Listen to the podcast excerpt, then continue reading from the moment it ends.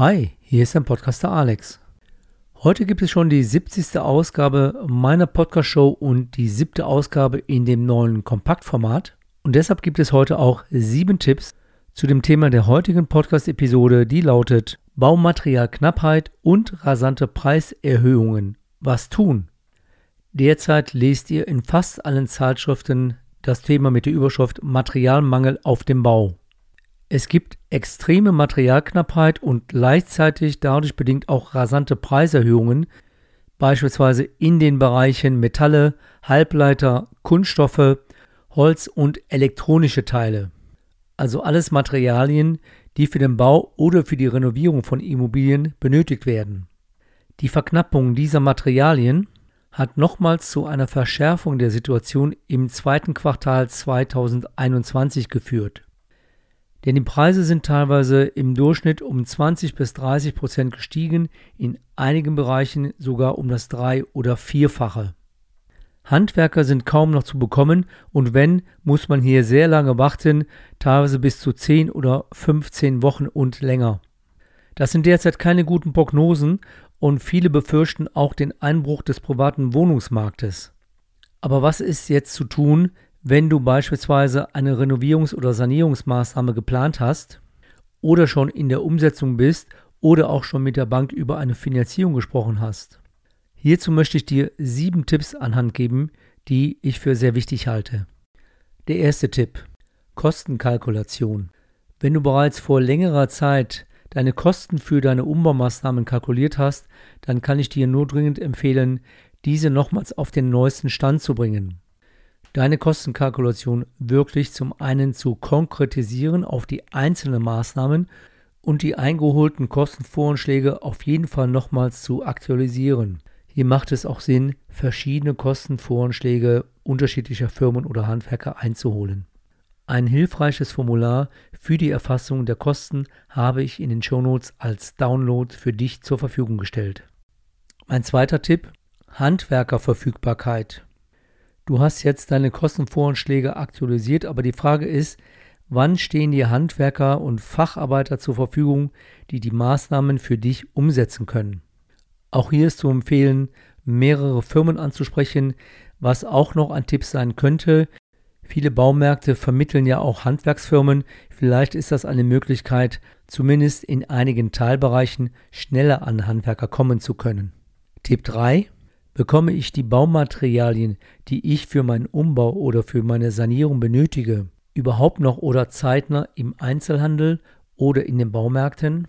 Oder sollte ich hier die Möglichkeit prüfen, über Handwerker diese Materialien beim Großhandel zu beschaffen?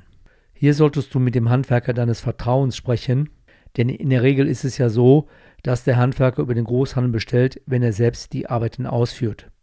Tipp 4. Bei deiner Kostenplanung ist es wichtig, Kostensteigerungen von vornherein jetzt auch einzuplanen, beispielsweise mit 20% der aktuellen Kosten.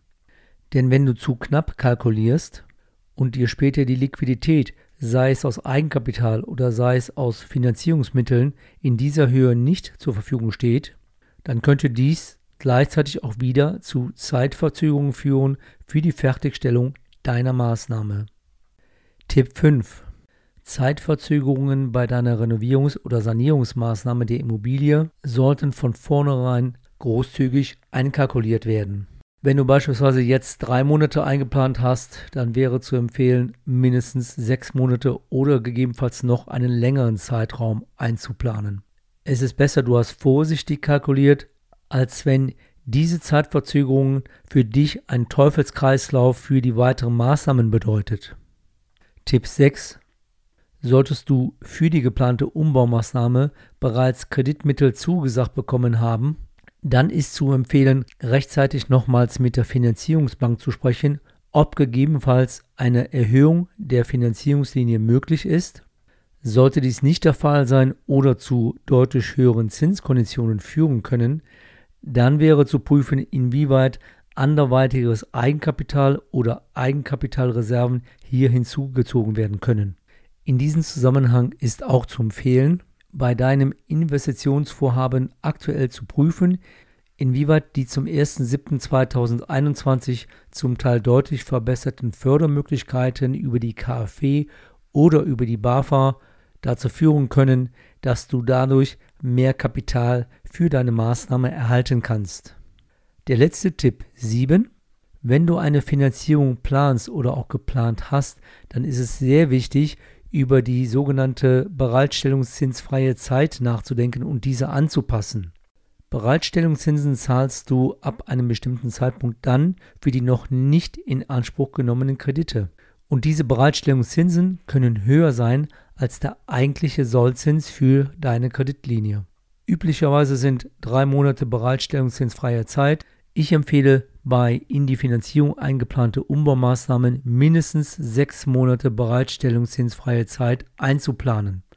Das waren meine sieben Praxistipps, was du tun könntest, wenn du von der Baumaterialknappheit und den rasanten Preiserhöhungen bei deiner Maßnahme betroffen bist. Ein wichtiger Hinweis noch an dieser Stelle. Mit meiner Podcast-Episode Nummer 43 hatte ich bereits Tipps gegeben, was zu tun ist, wenn es bei Neubauten oder beispielsweise Denkmalkernsanierungen zu Verzögerungen durch den Bauträger oder das Generalunternehmen kommt. Die Podcast-Episode hierzu habe ich in den Show Notes verlinkt. Wenn du mehr zu diesem Themenbereich erfahren möchtest oder ich dich bei der Umsetzung oder bei den Bankgesprächen unterstützen kann, dann kannst du mir gerne eine Nachricht über mein Kontaktformular hinterlassen. Auch dies findest du in den Shownotes zu dieser Podcast-Episode. Jetzt sind wir am Ende dieser Podcast-Episode angekommen. Mein kleines Jubiläum heute, 70 Podcast-Episoden, 7 in diesem Format, deshalb heute auch 7 Tipps und Start 5 Minutes, 7 Minutes bei dieser Podcast-Episode.